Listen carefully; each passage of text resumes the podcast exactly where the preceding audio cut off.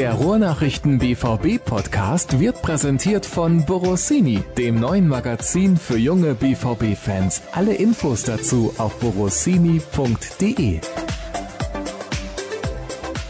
Der Kollege Tobi Jören hat mich gebeten, dass es dieses Mal beim ersten Versuch klappen muss. Beim letzten Mal mussten wir nochmal nachfassen. Da hat was mit der Technik nicht funktioniert. Aber wir sind jetzt seit zwei Wochen sehr gut aufgestellt. Freust du dich, Tobi? Ich freue mich wie Bolle. Ja, sehr gut. Hast du dich auch gefreut über das Spiel am Montag? Da warst du ja im Stadion. Ja, ich habe mich gefreut, dass es ein Reporterspiel wurde, da bin ich ehrlich. Da war ja ganz früh klar, dass ich keine Verlängerung mitnehmen muss, dass ich meinen Text schön fertig schreiben kann, ohne noch irgendwie böse Wendungen erwarten zu müssen. Insofern war es ein dankbarer Start, nicht nur für den BVB, sondern auch für mich als Reporter in die neue Saison. Und damit hallo und herzlich willkommen zur ersten richtigen Ausgabe der neuen Spielzeit. Das erste Spiel hat stattgefunden, ich habe es gerade schon gesagt, DFB-Pokal in Duisburg. Der BVB hat mit 5 zu 0 gewonnen und hat dabei eigentlich keinerlei Probleme gehabt, von Anfang an relativ dominant aufgetreten. Ja, der MSV hatte zwei, drei kleinere Szenen, aber mein Gott, vergessen wir die jetzt an der Stelle einfach mal und konzentrieren uns auf die wichtigen Geschichten aus schwarz-gelber Sicht. Und da gibt es einige. Marco Reus ist zurückgekommen, hat nach gefühlten 1,52 Sekunden den Treffer markiert zum 5 zu 0 Endstand. Jude Bellingham hat einen fantastischen Einstand geliefert, auch wenn er nur 45 Minuten auf dem Platz stand. Ein nächstes Talent kommt eventuell zu Borussia Dortmund. Das ist eine ganz interessante Geschichte. Zuschauer dürfen wieder ins Stadion. Wir haben Hörerfragen und am Wochenende geht's gegen den Lieblingsgegner aus Mönchengladbach. Also wir haben viel zu besprechen und das tun wir. Wir starten direkt durch, eben mit diesem Sieg in Duisburg. Warum war das ein lockerer Sieg? Es war deswegen ein lockerer Sieg, weil einfach ganz früh klar war, in welche Richtung das Spiel läuft und als es dann nach 38 Minuten rote Karte gab gegen den MSV beim Stand von 2-0 und dann in Folge der roten Karte der Freistoß auch noch reinflog von Torgan Hazard, da war tatsächlich klar, dass es für den MSV Duisburg ein bitterer Abend wird und für den BVB ein ganz entspannter und insofern ja, war das, glaube ich, wichtig, um sich nochmal ein gutes Gefühl zu holen jetzt vor dem Bundesliga-Start. Es war wichtig, dass die Mannschaft direkt da war und wirklich einen konzentrierten Auftritt hingelegt hat von Beginn an und natürlich auch gezeigt hat, dass sie zum einen bereit ist für die neue Saison, glaube ich, und zum anderen eben auch gezeigt hat, dass man den Pokal in dieser Saison dann hoffentlich mit aller Seriosität angeht und spielt. Na, warten wir mal die Auslosung ab am kommenden Sonntag. Aber dann sehen wir erstmal, wer der Gegner ist. Kurz vor Weihnachten am 22. und 23. Dezember wird nämlich noch gespielt. Ich hoffe übrigens inständig, dass es der 22. Dezember wird. Ich weiß nicht, wie du das aus Reportersicht siehst, aber ich nehme an, du stimmst mir dazu. Ja, der Tag ist dann auch egal. Also, dass dieses Jahr bis Weihnachten Fußball gespielt wird und direkt nach Silvester dann weiter Fußball gespielt wird, das ist so. Die Umstände sind ja für alle besonders. Ich muss aber ganz ehrlich gestehen, ich bin trotzdem froh, dass es jetzt weitergeht und ehrlich gesagt gibt's ja zumindest auch für Reporter nichts Schöneres, als alle drei oder vier Tage ein Fußballspiel zu sehen. Das ist ja auch eine super Grundlage für die Berichterstattung, wenn man mal ganz ehrlich ist. Das waren jetzt schon lange Wochen. Also erst die Corona-Unterbrechung im Frühling, jetzt ja eigentlich eine recht lange Sommerpause, zumindest als BVB-Reporter, weil eben die Turniere, die noch gespielt wurden, alle ohne den BVB stattgefunden haben. Dann gab es zwar ein bisschen Trainingslager und so weiter, aber es war jetzt schon gefühlt lang und zäh und also ich bin froh, dass es wieder losgeht. Deswegen war ich ja jetzt pünktlich oder verabschiede ich mich pünktlich natürlich zu, jetzt wird wieder richtig gekickt, erstmal in Urlaub. Also da ist meine Urlaubsplanung dieses Jahr ist eine Katastrophe. Ich, das ist eigentlich der falsche Ort hier, aber ich habe ja kurz vor der Corona-Unterbrechung Urlaub gehabt, habe dann durchgearbeitet in der Corona-Pause. In Österreich übrigens. Genau, da war ich sicherheitshalber nochmal in Österreich. Das war im Rückblick natürlich auch keine Weltklasse-Idee habe dann komplett durchgearbeitet und als es dann wieder losging, hatte ich auch wieder Urlaub und man soll ja jetzt dann auch, damit man hier nicht vor irgendwelche Urlaubstageberge rennt, seinen Urlaub dann auch nehmen. Also ich habe eigentlich überwiegend dann gearbeitet, wenn es überhaupt keine sportliche Grundlage für die Berichterstattung gab. Und immer wenn es eine gab, habe ich mich erstmal in Urlaub verabschiedet. Mache ich jetzt auch einfach weiter so. Ja, aber gut, wenn du zurückkommst, wird durchgespielt und zwar bis zum Saisonende. Ich glaube, so kann man es auf den Punkt bringen. Was hat denn der BVB in Duisburg so gut gemacht, dass es so locker wurde? Ich glaube, er hat es einfach ernst genommen von der ersten Sekunde an. Also es gab nicht diesen Eindruck, dass da irgendwie der Schlendrian reinkommen könnte, dass man vielleicht auch Gefahr läuft, den Gegner irgendwie stark zu machen oder irgendwie dran glauben zu lassen. Und Dann gab es den frühen Elfmeter, das 1-0, das war schon ein richtiger Dämpfer. Dann hat man ja auch relativ schnell das zweite nachgelegt und dann war klar, in welche Richtung es läuft. Und es war einfach von Anfang an klar, okay, es kommt nur eine Mannschaft hier für die zweite Runde in Frage, das ist Borussia Dortmund und der MSV Duisburg muss einfach nicht auf eine Sensation hoffen. Die Einstellung hat also gepasst. Du hast auch gerade die Ärmel hochgekrempelt, das kann man natürlich nicht sehen, aber so war es auch ein bisschen bei Borussia Dortmund am Montag. Vollgas von Anfang an und ein Spieler hat dabei natürlich besonders überzeugt, das habe ich eben schon gesagt, Jude Bellingham. Also wir sind alle sehr beeindruckt, weil er eben erst 17 Jahre alt ist, aber Alter schützt ja vor Qualität nicht. Also damals Otto Rehage kann ich mich immer erinnern, er hat gesagt, mein Spieler alt ist, weil er hatte sehr viele alte Spieler schützt das ja nicht davor, dass sie gute Leistungen bringen. Das bei jungen Spielern genauso. Ja, es ist vor allem das entscheidende Kriterium. Also am Ende geht es um Qualität. Und Jude Bellingham war jetzt 17, hat im Mittelfeld gespielt. Gio Reyna ist 17, hat auch im Mittelfeld gespielt. Und das ist natürlich schon bemerkenswert bei der Qualität, die sich gerade im Zentrum beim BVB tummelt. Also und auch die Namen, die dann eben erstmal außen vor sind. Das ist sicherlich besonders. Du hast es eben kurz angedeutet. Es war nur ein 45-minütiger Auftritt, aber der hat definitiv gereicht, um eine Duftmarke zu setzen aus Jude Bellinghams Sicht. Das hat sich abgezeichnet. Das kam jetzt nicht mehr überraschend, dass er gespielt hat. Der hat genauso wie Gio Reyna eben auch eine ganz, ganz starke Vorbereitung hingelegt. Der hat ja nur ganz kurz Pause, nachdem er die Championship in England, die zweite Liga noch zu Ende gespielt hat. Ja, der hat einfach unheimlich viel Talent, unheimlich viel Qualität, eine, eine super Einstellung ich glaube, man, man darf den Auftritt jetzt auch nicht überhöhen, aber Fakt ist, und da muss man ja auch nichts kleinreden, die 45 Minuten, die er gezeigt hat, die waren super und die waren ein klares Bewerbungsschreiben, um eben nicht nur gegen den MSV Duisburg von Beginn an spielen zu dürfen, sondern auch gegen Borussia Mönchengladbach am Samstag, wenn es ja dann mal wirklich direkt auch knallt, also von der Qualität, die da aufeinander prallt. Und ich gehe fest davon aus, dass, wenn jetzt nichts Komisches passiert in der Trainingswoche, dass er eben auch gegen Borussia Mönchengladbach in der Startelf stehen wird. Und welche Note hast du ihm eigentlich gegeben? Ich habe ihm nur 1,5 gegeben, war auch tatsächlich der beste Borusse. Torgan Hazard war auch richtig gut, dem habe ich 2,0, glaube ich, gegeben, wenn ich das richtig jetzt im, im Eindruck habe. Aber Bellingham war nicht nur wegen des Tores, das war natürlich dann auch nochmal eine schöne Geschichte, dass er sich dieses Rekordtor gesichert hat, jetzt jüngster BVB-Pflichtspiel-Torschütze ist. Der war einfach unheimlich präsent, unheimlich auffällig und man hat halt wirklich auf der Pressetribüne richtig spüren können, dass der unbedingt sich empfehlen will ne? und unbedingt auch dieses gute Debüt jetzt liefern will und auch das Vertrauen des Trainers zurückzahlen will. Und das war einfach unheimlich laufstark. Ich weiß noch, dass ich mit dem Kollegen, dem ehemaligen Kollegen von uns, Matthias Dersch, jetzt für den Kicker schreibt, der saß auf der Pressetribüne schräg hinter mir und habe ich noch gesagt, so boah, im Pokal ist es ja gar nicht so einfach an Daten zu kommen, aber mich würde es wirklich mal interessieren, was der gelaufen ist, nur in der ersten Halbzeit oder in der ersten Hälfte. Und das war spürbar. Da wollte einer unbedingt ein Ausrufezeichen setzen und das ist ihm auch gelungen. Das wollte ich auch noch anbringen. Ich weiß nicht, ob du die Szene gesehen hast, weil man als Reporter ja zwischendurch auch mal auf den Laptop schaut und da irgendwie ein bisschen was schreiben muss und sich Notizen macht. Es gab da so eine Grätsche nach einem schlechten Pass, sagen wir mal einem Pass von einem Mitspieler, der nicht ganz so gelungen war und dann ist er da hinterhergegangen. Das war irgendwie, ich weiß nicht, erste 15 Minuten oder so. Und da habe ich nur gedacht, mein lieber Mann, er bringt natürlich diese physische Erfahrung mit aus der zweiten englischen Liga, wo sehr wahrscheinlich immer noch physischer gespielt wird als in der Bundesliga, weil der Spielstil einfach in England ein anderer ist und die ganzen technisch guten Spieler spielen in der Premier League und in der Championship wird noch ein bisschen geholzt. Aber ist ein bisschen wie bei dir. Es ist nicht so ja, die ganz feine Klinge. Nein, nein, nein, inhaltlich sowieso nicht. Das weißt du ja. Dafür arbeiten wir schon zu lange zusammen. Aber was ich sagen wollte, das hat mich sehr beeindruckt das fand ich richtig stark und er bringt in Kombination mit seinen technischen Fähigkeiten etwas mit, was keiner dieser anderen Spieler auf diesen Positionen mitbringt. Delaney ist vor allem der Kämpfertyp, aber technisch nicht so stark wie Axel Witzel. Axel Witzel kann eben dieses Kämpferische nicht so gut. Also eigentlich ist er der perfekte Zwischenspieler da.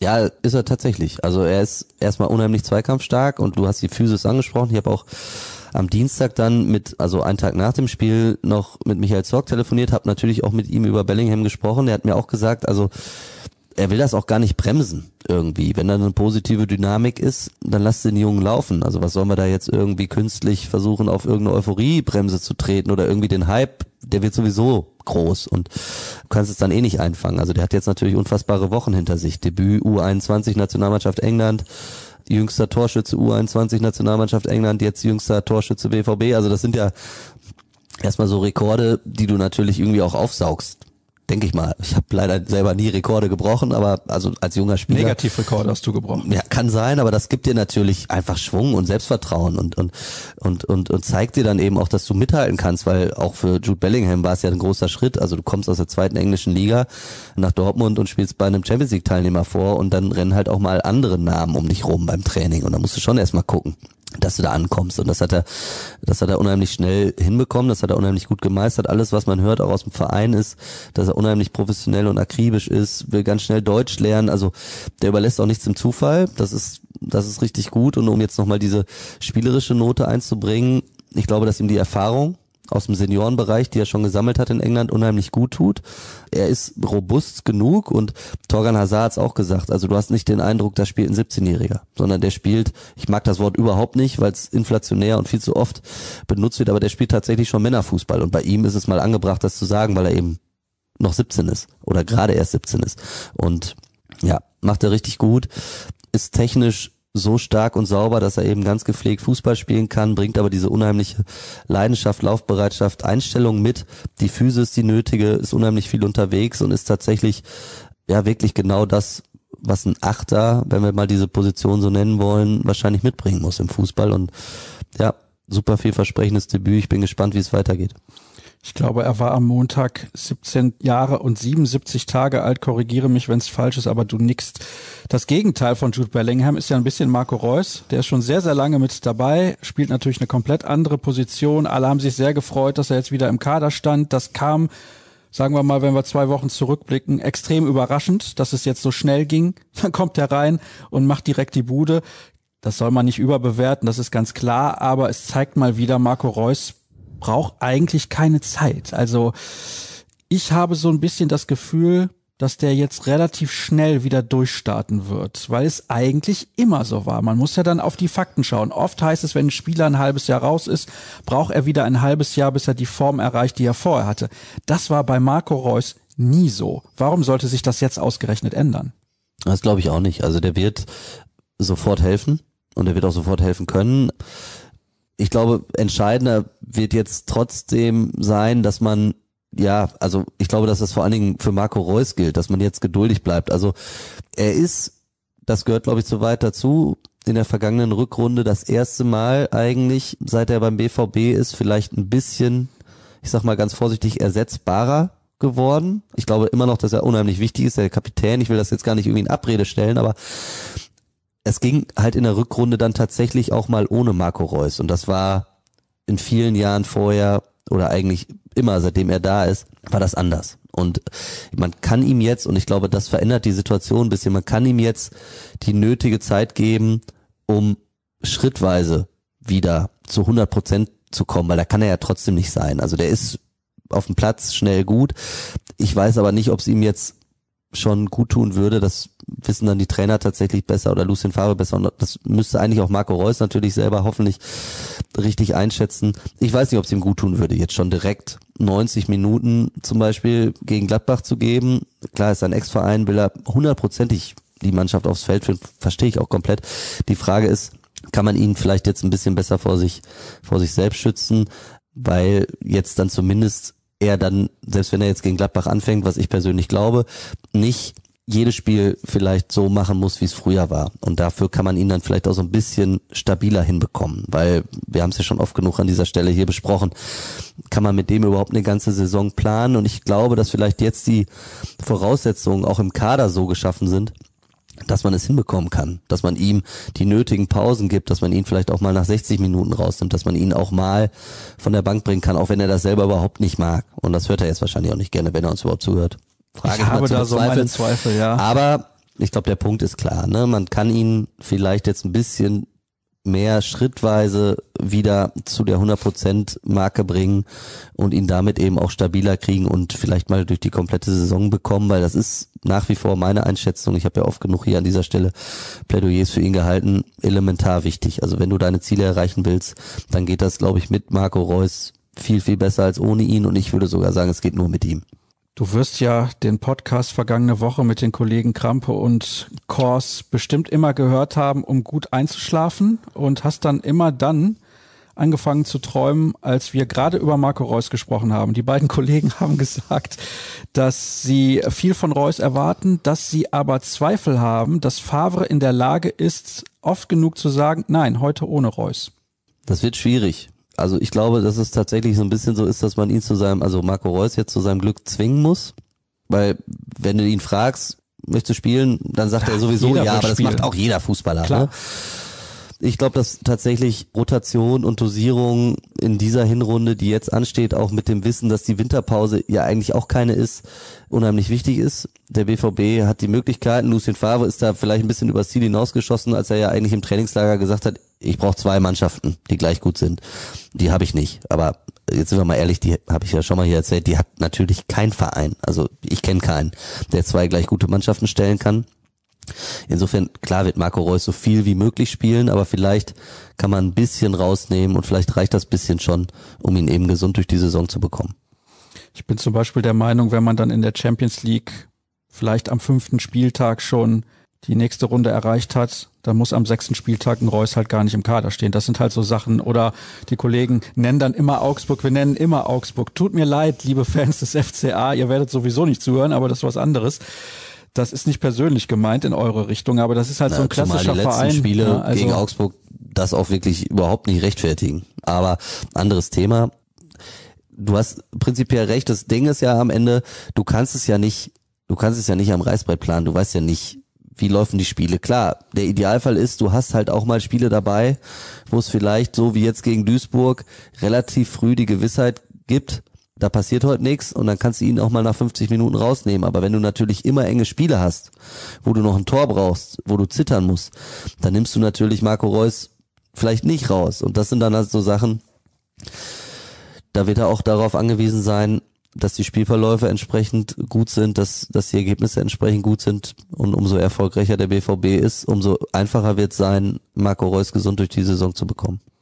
Also Marco Reus ist zurück, hat direkt getroffen und hat mal wieder gezeigt, wie wichtig er ist für Borussia Dortmund und Torgan Hazard hat ja auch betont, nee, ich glaube Emre Can war es, dass es wichtig ist, wie Marco Reus auch die gegnerischen Verteidiger anläuft, dass sein Pressing halt ein ganz anderes ist als auch von einem jungen Spieler, der das vielleicht physisch auch kann, aber der noch nicht ganz dieses taktische Verständnis hat, wie das ein Marco Reus hat, der so lange im Geschäft mit dabei ist. Wir kommen von einem alten Spieler wieder zurück zu einem jungen ein möglicher Neuzugang aus England. Du sagst mir bitte, wie er heißt, weil ich habe den Vornamen gerade vergessen und der Nachname ist auch nicht sonderlich einfach.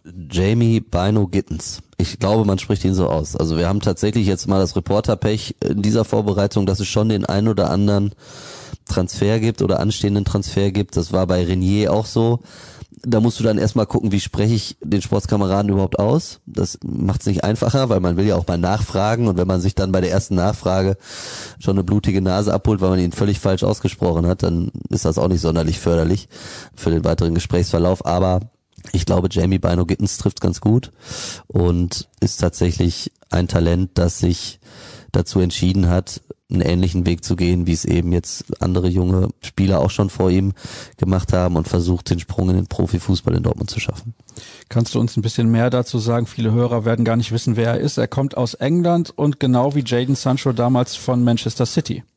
Genau, spielt oder hat gespielt in der U18 von Man City, ist ähm, auch ein Offensivspieler. Die Parallelen, die es gibt zu Jaden Sancho, die sind nicht von der Hand zu weisen. Ich bin immer super vorsichtig, was solche Vergleiche angeht, weil sie selten dem Spieler gerecht werden. Und gerade im Fall von Jaden Sancho muss man den Rucksack ja nicht noch voller stopfen, als er jetzt mittlerweile sowieso irgendwie schon ist bei jedem Talent, das aus England nach Dortmund kommt. Insofern bitte ich da wirklich tatsächlich um, also oder bemühe ich mich einfach darum, das mit Vorsicht irgendwie zu formulieren, aber es ist auffällig. Also er ist ein ähnlicher Spielertyp, so ein Edeltechniker, gerne offensiv auf dem Flügel, im Zentrum kann er auch spielen, hat den gleichen Berater wie Jane Sancho.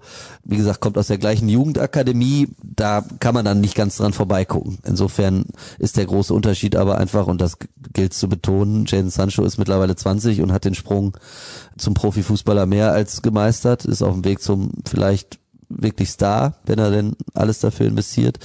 Und Jamie Bino Gittens hat diesen Sprung noch vor sich und hofft, ihn zu schaffen. Und er versucht ihn in Dortmund zu schaffen, so wie ich das höre. Und insofern, ja, wird man abwarten müssen. Er wird dann erstmal integriert werden über den Weg U19. Mike Tulberg an den Seniorenbereich rangeführt, ist wie gesagt noch 16 Jahre alt. Und wie schnell das dann gehen kann, hat man bei Gio Reyna gesehen. Der hat nur ein halbes Jahr in der U19 gespielt und durfte dann bei Favre vorspielen und hat das so gut gemacht, dass er jetzt ganz nah dran ist an der Stammelf, wenn er nicht schon drin ist.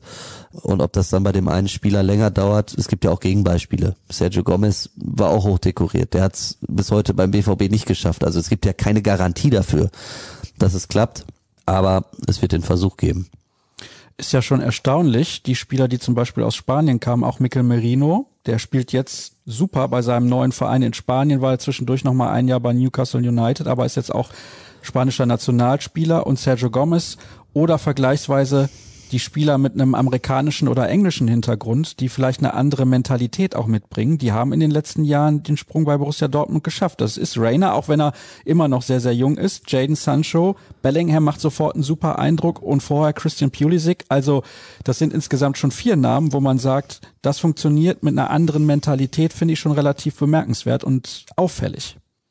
Kann Zufall sein, ist tatsächlich jetzt schwer da, also es fällt auf, da bin ich bei dir was dann genau die Gründe sind. Ich kann mir schon vorstellen, dass natürlich gerade die jungen Talente, die aus England kommen, jetzt gerade, weil du Sergio Gomez natürlich als Beispiel nennst, vielleicht ein bisschen robuster sind, also einfach körperlich tatsächlich physisch ein bisschen ein bisschen stärker sind, weil da vielleicht auch andere Schwerpunkte gesetzt werden eben in der Ausbildung ja, im Moment ist es natürlich einfach total auffällig. Klar, Gio Reyna, englischsprachig, aber hat in Amerika das Fußballspielen gelernt. Aber dass jetzt natürlich innerhalb von drei Jahren jetzt das dritte Talent aus England kommt, das fällt auf. Die Engländer machen in der Jugendarbeit so sieht's halt aus, kann man ja nicht anders sagen, unheimlich viel richtig. Finde ich total bemerkenswert weil da eben auch so unfassbare Techniker herkommen mittlerweile. Also ich finde, Jaden Sancho ist für mich der spektakulärste Spieler der Bundesliga. Jetzt mal rein, wie der die Leute irgendwie auf dem Bierdeckel vernatzen kann. Und das ist ja nicht das, was man so ursprünglich vielleicht mit englischem Fußball in Verbindung bringt. Also da ist einfach unheimlich gute Arbeit geleistet worden. In Frankreich und in Spanien sieht's ähnlich aus. Und da wird natürlich irgendwie der DFB auch mit seinen Nachwuchsmannschaften gerade links und rechts überholt. Belgien sicherlich noch zu nennen. Ja, fällt auf, dass die Top-Talente im Moment woanders herkommen. Und der BVB aber, das ist das Gute durch seine hervorragende Scouting-Arbeit, eben auch diese Talente findet. Ich weiß nicht, ob es die U19 war, die zuletzt 1 zu 5 gegen Belgien verloren hat, also die deutsche U19-Nationalmannschaft. Aber da gab es eine herbe Klatsche und da wurde dann auch gesagt, uns fehlt irgendwie eine halbe Generation an 1 zu 4, oder? U21? Ja, kann auch sein. Habe ich jetzt so auf dem Schirm, aber ja. kann auch falsch sein. Auf jeden Fall waren die Verantwortlichen des DFB nicht sonderlich erfreut über die Entwicklung in den letzten Jahren und da fehlt ein bisschen was. Liegt natürlich dann auch daran, dass Vereine wie Borussia Dortmund sagen, wir bedienen uns in England, wenn da die Spieler besser sind. Warum sollen wir uns denn irgendwie bemühen, in Deutschland vielleicht auch zu teuer zu bezahlen? Bei Bino Gittens, also ich nenne ihn immer James oder JBG, Nein, Spaß beiseite. Es ist so, der kriegt ja auch, der Verein, also Manchester City, maximal eine Ablöse, nee, eine Ausbildungsentschädigung, Entschuldigung, weil er noch keinen Profivertrag unterschrieben hat. Also den kriegt man auch wieder für unter 10 Millionen Euro. Ich muss tatsächlich gestehen, dass ich die Zahlen nicht kenne. Versuche, bei Sancho waren es sieben damals. Bei Sancho waren es sieben, bei Jude Bellingham waren es deutlich mehr. Ne? Also da reden wir über 23 Millionen Sockelablöse. Hatte aber auch schon einen Profivertrag unterschrieben. Hatte meines Wissens nach einen Scholar wie heißen die Scholarship-Verträge unterschrieben mit Anschluss oder so. Aber das ist ja tatsächlich, also ins Vertragswerk reingucken, ist ja nicht so easy. Insofern, ja, müssen wir mal gucken. Ich glaube auch, dass es nicht irrsinnig teuer wird, weil der BVB dieses Geld jetzt gerade, glaube ich, dafür nicht investieren würde in der jetzigen Situation. Das spricht einfach mal erstmal dafür, dass es nicht zu kostspielig wird und wahrscheinlich nicht mit so viel Risiko behaftet ist wird sich jetzt sicherlich in den nächsten Tagen dann weiterentwickeln, die ganze Personalie und dann wird da auch irgendwann vielleicht mal ein bisschen mehr drüber gesprochen werden und ein bisschen mehr Klarheit reinkommen. Aber ja, muss man mal gucken. Der BVB profitiert natürlich davon, dass er eben mittlerweile einfach nicht nur sagen kann, wir kriegen dich dahin, sondern er kann es belegen mit vielen Beispielen. Und da sieht man ja jetzt, wie wertvoll dieser Jalen Sancho Transfer nicht nur sportlich sowieso ist, weil er unfassbare Leistungen bringt normalerweise für den BVB, sondern inwiefern er auch vielleicht anderen Talenten von der Insel zeigt, boah, Borussia Dortmund, das ist eine richtig interessante Geschichte. Wenn ich vielleicht den Schritt aus England wegmache, um da die ersten Schritte in den Profifußball zu gehen und dann vielleicht irgendwann in die, in die Premier League zurückkehre, was glaube ich für englische Talente schon immer das Ziel ist, irgendwann auch in der Premier League zu spielen, dann profitiert der BVB da gerade unheimlich von, dass er, Michael Zorc hat ja selber mal gesagt, ich zeige denen unsere Aufstellung. Und dann können die ja selber gucken, wie alt sind die. Und wir haben eben gesprochen, zwei 17-jährige Mittelfeld, Rainer und Bellingham. Das ist bei der Qualität, die da rumrennt. Und du hast eine Champions League Garantie und bist, sag ich mal, Top 16 eigentlich. Eine Garantie in, in Europa, Champions League, Achtelfinale ist zumindest immer realistisch eigentlich in jeder Gruppenkonstellation. Insofern hast du die Garantie, dich auf absolutem Top-Niveau zu beweisen und du hast eigentlich auch die Garantie, dass auf dich gesetzt wird, wenn du lieferst. Und es haben wir eben angeschaut, es geht einfach nicht ums Alter. Es geht nur um Qualität beim BVB und das ist der Weg, den sie gehen und der hat vielleicht auch so seine, seine, seine Tücken und seine Macken, aber er ist natürlich interessant und er ist besonders und er ist bis jetzt ja auch sehr, sehr erfolgreich. Zuschauer dürfen endlich wieder zurück ins Stadion. 10.000 Stück werden es am Samstag sein gegen Borussia Mönchengladbach im Dortmunder Stadion. In der Regel 20 Prozent. Das ist eine Testphase, könnte danach auf 40 Prozent erhöht werden. Der BVB startet trotzdem nicht mit 16.000, sondern erstmal mit 10.000 Zuschauern und will natürlich überprüfen, wie das auch funktioniert und es dürfen ja auch nur Sitzplätze sein und so weiter und so fort. Es gibt unterschiedliche Timeslots, immer 15 Minutenweise dürfen die Zuschauer ins Stadion. Wer zuerst kommt, darf nach dem Spiel dann zuerst wieder gehen. Es sind nur Zuschauer aus Nordrhein-Westfalen, die ins Stadion dürfen und so weiter und so fort. Es gibt viele Restriktionen, aber insgesamt finde ich, ist das trotzdem eine sehr gute Nachricht. Ja, glaube ich auch. Es ist halt ein erster Schritt und also meine feste Überzeugung ist, es geht nur schrittweise. Ich würde mir auch wünschen, dass man irgendwann einfach sagt, jetzt geht's wieder und mach voll die Hütte und 80.000 rein. Ich halte es einfach nicht für realistisch. Und jetzt zu sagen, wir warten, bis wir den Laden wieder komplett voll machen können, ist, glaube ich, der falsche Weg. Ich verstehe, wenn ich ehrlich bin, jeden, der sagt, das ist nicht das Stadionerlebnis und das ist auch nicht das Fußballerlebnis, das ich haben will. Ich mach's nicht es ist keiner gezwungen, es zu machen. Ich glaube, dass es eben viele gibt, die sagen, ich nehme es auch so, wie es ist in Kauf. Und wenn man denen dann tatsächlich da irgendwie ihren Fußball ein bisschen zurückgeben kann, dann ist es auf jeden Fall die richtige Entscheidung, es jetzt so zu machen. Weil das ist meine feste Überzeugung, Fußball ist ja am Ende für die Leute und es ist für die Leute auch im Stadion. Ne, davon lebt's. Also wir haben ja nun jetzt ein paar Geisterspiele mitgemacht.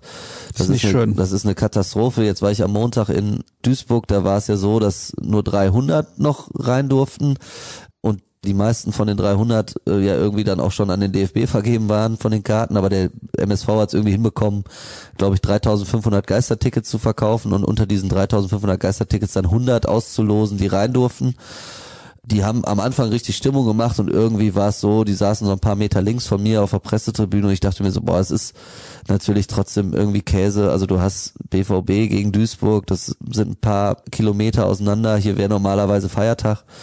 Aber wenn du irgendwie dann gesehen hast, wie sich diese 100 gefreut haben, dass sie dabei sein durften, dann hat sich auf jeden Fall auch richtig angefühlt. Und dann glaube ich auch, dass jetzt 10.000 besser sind als null. Also ich habe ja auch mal, glaube ich, ich weiß nicht, ob ich es an dieser Stelle, ich habe schon so meine Zweifel. Also auch so ein, ein Stadion, wo 80.000 sonst sind, wenn da nur 10 drin sind, dann frage ich mich manchmal, ob das nicht schlimmer ist als null. So, man muss es jetzt ausprobieren. Du sagst es selber, es ist eine Testphase. Man kann es nur schrittweise rausfinden.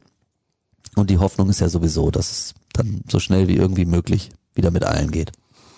Wenn ihr mehr rund um diese Thematik wissen wollt, empfehle ich euch einfach unsere Internetseite. Da findet ihr alles, was ihr dazu wissen müsst. Und es gibt ja auch ein Abo ein BVB-Abo, das ihr mittlerweile nutzen könnt auf unserer Internetseite. Könnt ihr euch mal überlegen, ob euch die paar Cent beziehungsweise Euro das wert ist, auch unsere Arbeit damit zu unterstützen, uns neue Möglichkeiten zu geben in der Berichterstattung. Das ist, glaube ich, was, wovon wir alle etwas haben. Kommen wir zu den Hörerfragen und da gibt es ja auch einige. Die erste kommt von Florian. Brandt wirkt aktuell ohne Selbstvertrauen und körperlich nicht fit. Dazu scheint Favre nicht die optimale Position für Brand zu finden. Dazu die unnötigen Minuten als Neuner. Wie seht ihr die aktuelle Situation für Brand? In meinen Augen hat er es die nächste Zeit sehr schwer. Ja, glaube ich auch. Ich glaube, dass es tatsächlich kompliziert wird für ihn jetzt. Er hat ja selber gesagt, sein erstes Jahr war okay, aber auch nicht mehr beim BVB und jetzt sollte natürlich eigentlich das zweite Jahr besser werden. Ich bin grundsätzlich komplett von Julian Brands Qualitäten überzeugt als Fußballer. Ich sehe aber auch, dass er im Moment nicht das ausstrahlt, was es vielleicht bräuchte für sein Spiel. Also er wirkt so ein bisschen zögerlich manchmal und es fehlt tatsächlich so ein bisschen an Körpersprache, es fehlt an Selbstvertrauen. Er ist natürlich ein, so ein Spielertyp, der kann unfassbar besondere Dinge machen. Ich denke dann immer direkt an dieses Tor gegen Leipzig in der in der vergangenen Saison in der Hinrunde, so dass das können nur ganz wenige, aber er muss es natürlich konstant abrufen und das wird kompliziert und dafür muss er spielen und dafür braucht er Rhythmus und inwiefern er den kriegt, das sei mal dahingestellt. Ich glaube, positionstechnisch ist es eigentlich okay jetzt. Also wir haben ja das am, am Montag gesehen, da war es dann so ein 3, 4, 3 oder 3, 4, 1, 2, aber vielleicht auch nur ein Sechser und zwei Achter mit Rainer und mit, mit Bellingham und eine von diesen offensiveren Positionen ist ja dann auch für Rainer eingewechselt worden das muss ihm schon liegen. Aber klar, wir haben über Marco Reus gesprochen, wir haben über die ganz starken Eindrücke von Rainer und von Bellingham gesprochen. An denen wird er im Moment nicht vorbeikommen. Insofern wird er sich gedulden müssen und er wird dann irgendwie so einen, so einen Klickmoment brauchen, wo er vielleicht seine ganze Klasse zeigen kann und, und dann sich darüber auch wieder das Selbstvertrauen holen kann, um dauerhaft in die erste Elf zu finden. Der Konkurrenzkampf ist halt riesig der Vorteil, den er sicherlich hat, ist, wir haben es angesprochen, die vielen Spiele in kurzen Abständen, Rotation wird wichtig sein.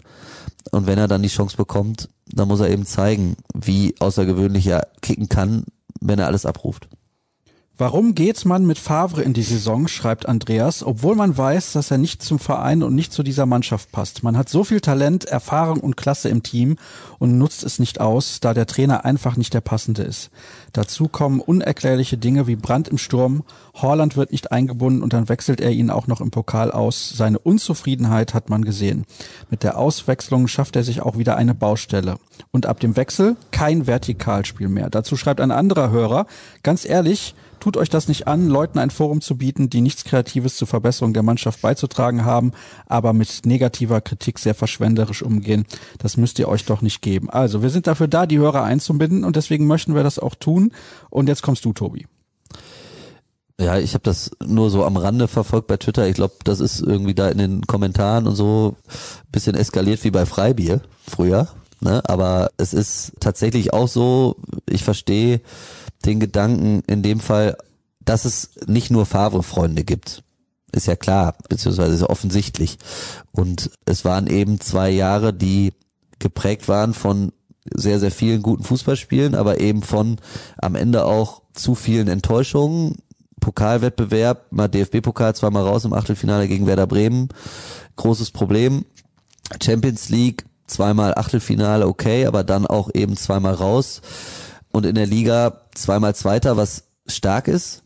Aber es war natürlich, und es geht ja beim Fußball, ist ja ein emotionales Ding, es geht ja irgendwie auch ums Gefühl. Es war halt häufig, oder eigentlich bei beiden Spielzeiten das Gefühl da, okay, ja, die Bayern waren stark, aber sie waren eben auch in beiden Saisons nicht fehlerlos und man selber hat nicht das Maximum abgerufen. Ich glaube, dass das so das Problem ist, dass Favre nachhängt.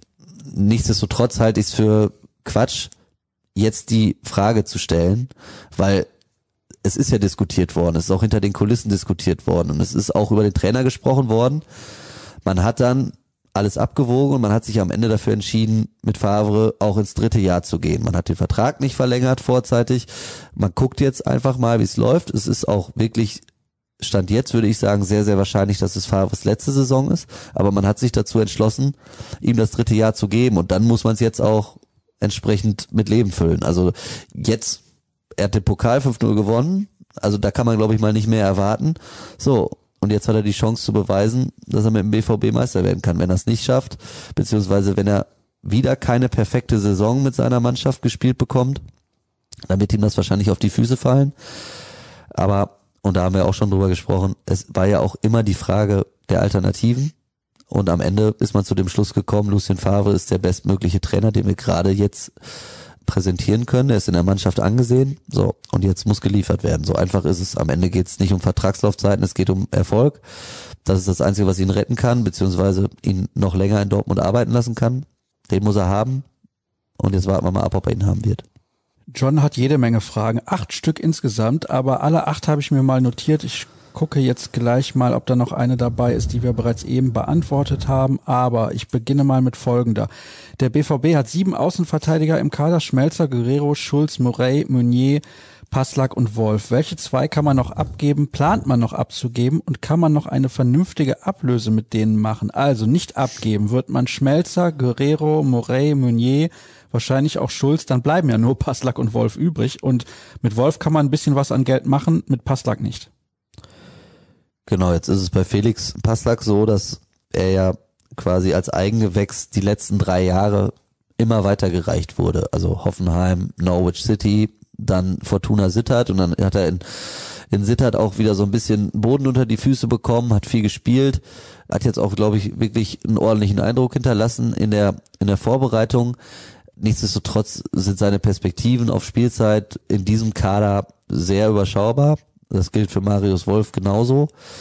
Die Vertragslage ist eine andere. Felix hat noch ein Jahr Vertrag, Marius Wolf hat noch bis 2023, wenn ich das auswendig richtig weiß, Vertrag. Das heißt, da geht es dann tatsächlich noch darum, eine Ablöse zu generieren. Man kann natürlich bei Marius Wolf in dem Moment, wo man mit Dreierkette spielt und dann zwei offensiven Außenverteidigern schon auch davon ausgehen, dass er diese Position spielen kann. Also ich sage es mal die Hakimi-Position rechts.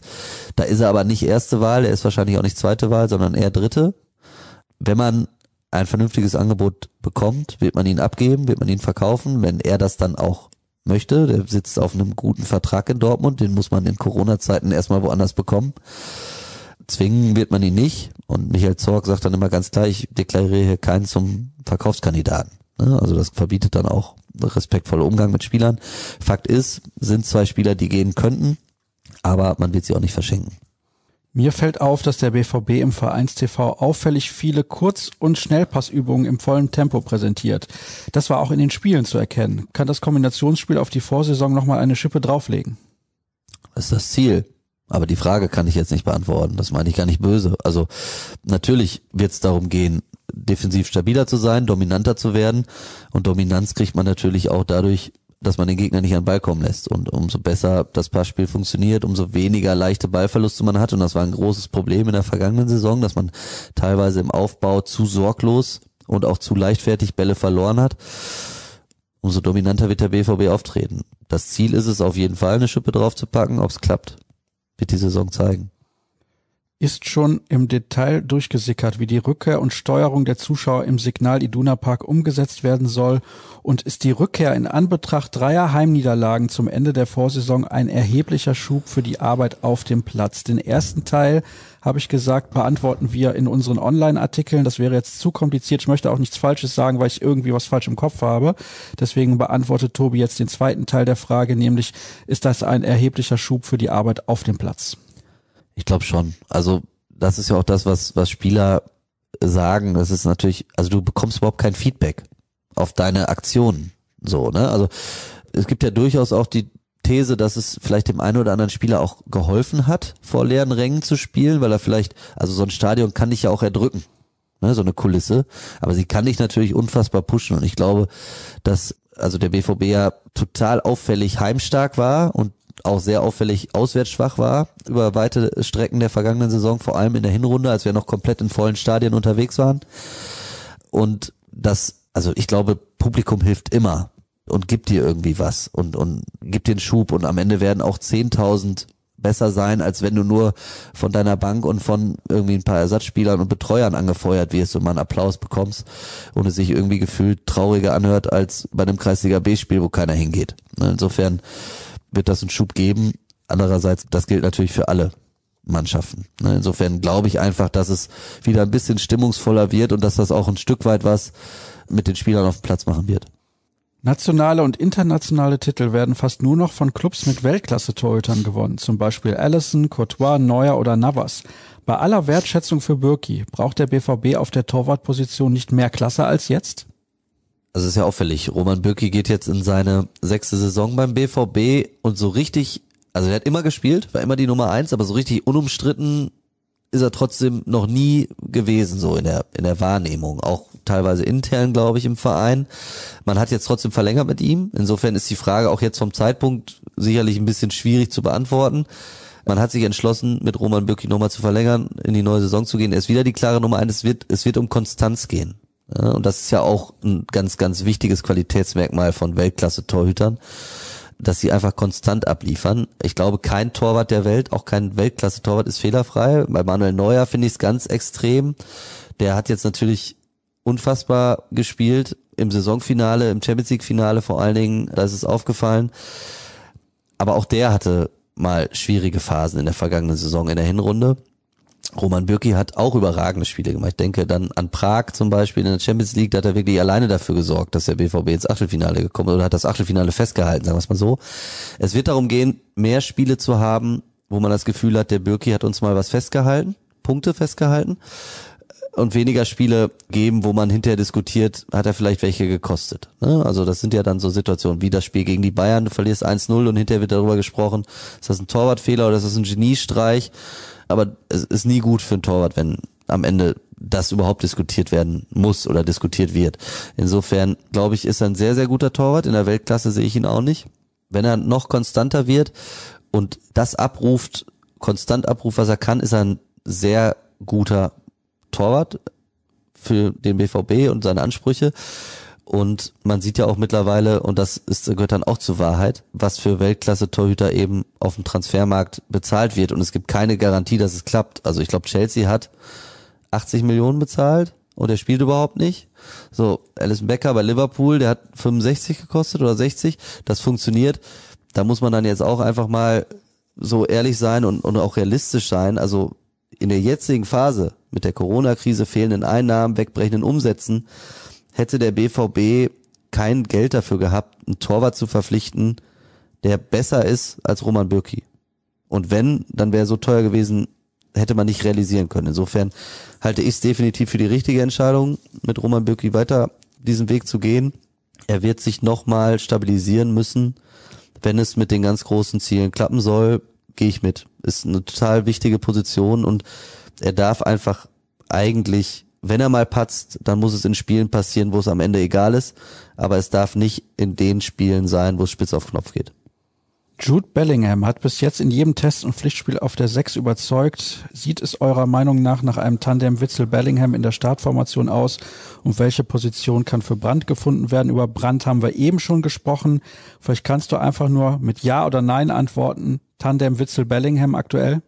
Ja, aber muss ich, ja, muss ich, weil einfach die Eindrücke jetzt aus Duisburg noch so frisch sind und es da dann tatsächlich so aussah, dass es vielleicht gar nicht so wirklich dieses Tandem war, sondern dass er Witzel der zentrale Mann vor der Abwehr war als alleiniger Sechser und Rainer und Bellingham dann eher zwei Achter waren. Also vielleicht dann kann man auch sagen, Witzel 6, Bellingham 8, Rainer 10, so ein bisschen versetzt.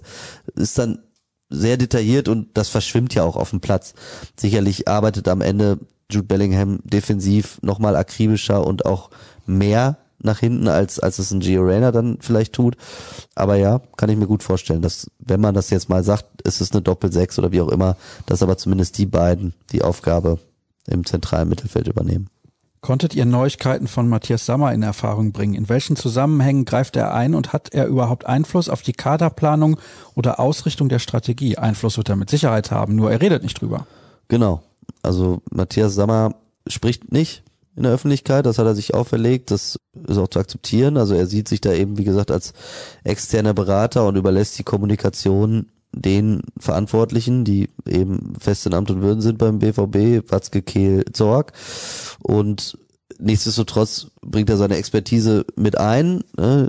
Diese Elefantenrunden, die es dann ja regelmäßig gibt, da wird diskutiert und da bringt er sich definitiv mit ein. Und wer Matthias Sammer ein bisschen kennt, der weiß auch, der sitzt sich ja nicht daneben und hört sich das nur an und geht dann wieder. Also wenn er was zu sagen hat, dann sagt er das auch.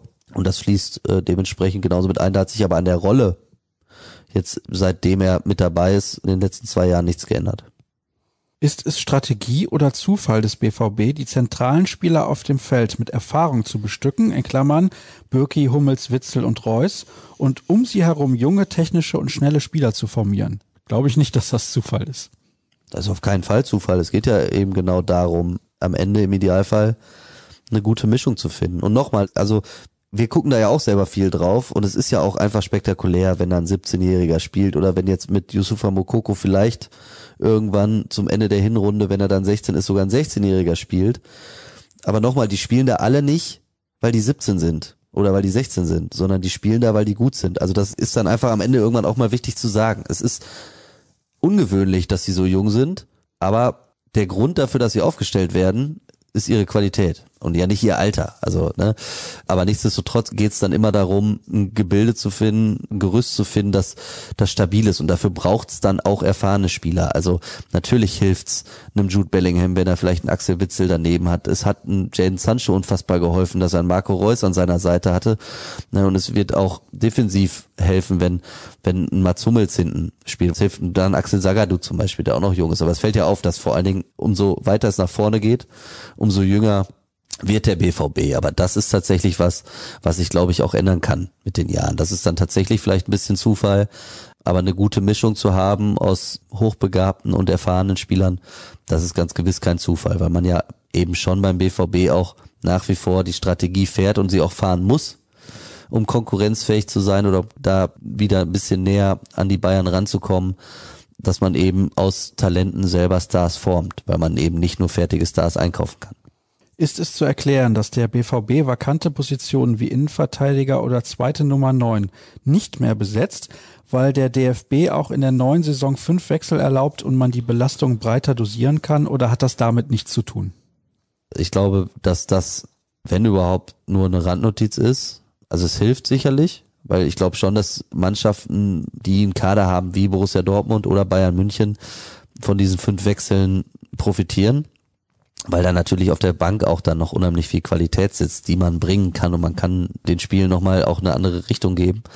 Und die, die, die reine Stürmerfrage, also um die Abwehrfrage zu beantworten, da sieht der BVB sich ausreichend aufgestellt. Man hat es ja jetzt am Montag auch gesehen, Emre Can hat dann hinten gespielt, Lukas Piszczek ist eben für den Fall der Dreierkette auch ein Kandidat, eher für innen, also für die rechte Verteidigerposition, auch wenn er jetzt für Meunier dann eingewechselt worden ist da sieht man sich breit genug aufgestellt und vorne hat man sehr viele Möglichkeiten, aber man hat nur einen richtigen Neuner, Erling Haaland. Da darf nichts passieren. Das ist was, das haben wir schon hoch und runter diskutiert.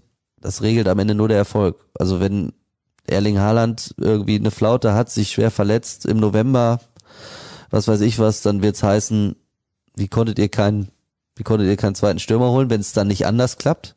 Der Ansatz dahinter ist aber tatsächlich der, dass man mittlerweile ja eigentlich nicht mehr nur mit einer Spitze spielt, sondern mit zwei. Also zumindest in diesem System, das wir eben skizziert haben.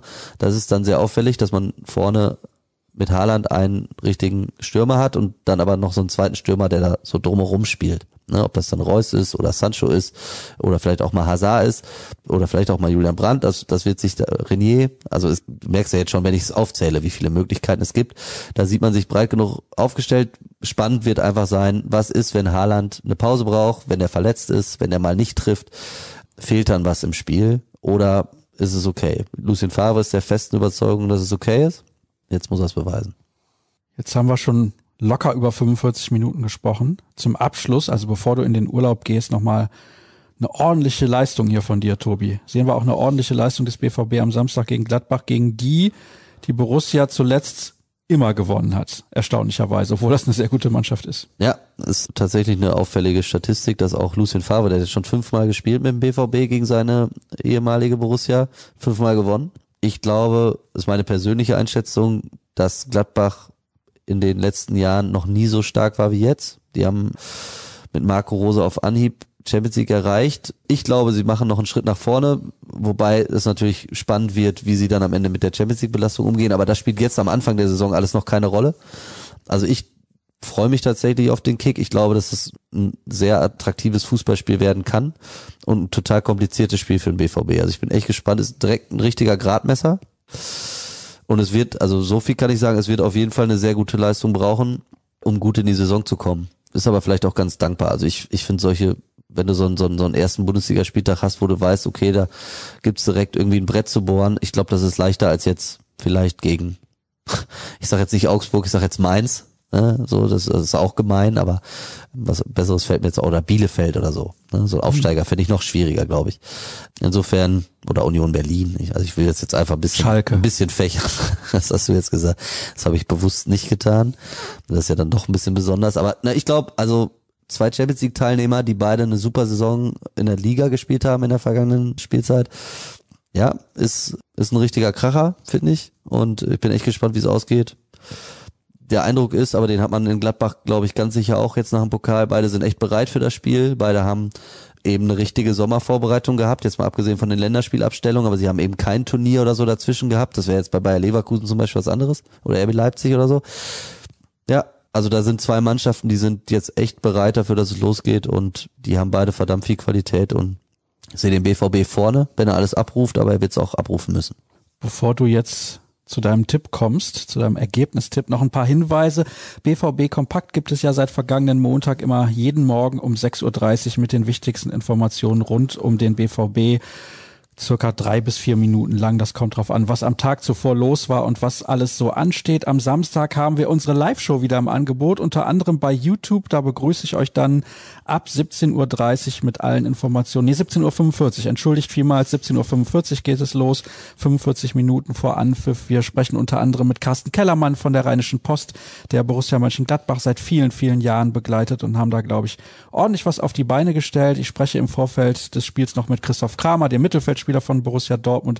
Es ist also viel Borussia los. Mönchengladbach. Borussia Mönchengladbach. Hat aber mal ein spektakuläres Tor ja. für Borussia Dortmund geschossen, ja, wenn man so will. Tat. Entschuldigung. Habe ich tatsächlich den falschen Verein genannt und das von Solinger zu Solinger. Der kommt nämlich aus der gleichen Stadt wie ich. Der einzige Solinger, der jemals Nationalspieler geworden ist im Fußball und direkt Weltmeister. Das ist eine Quote.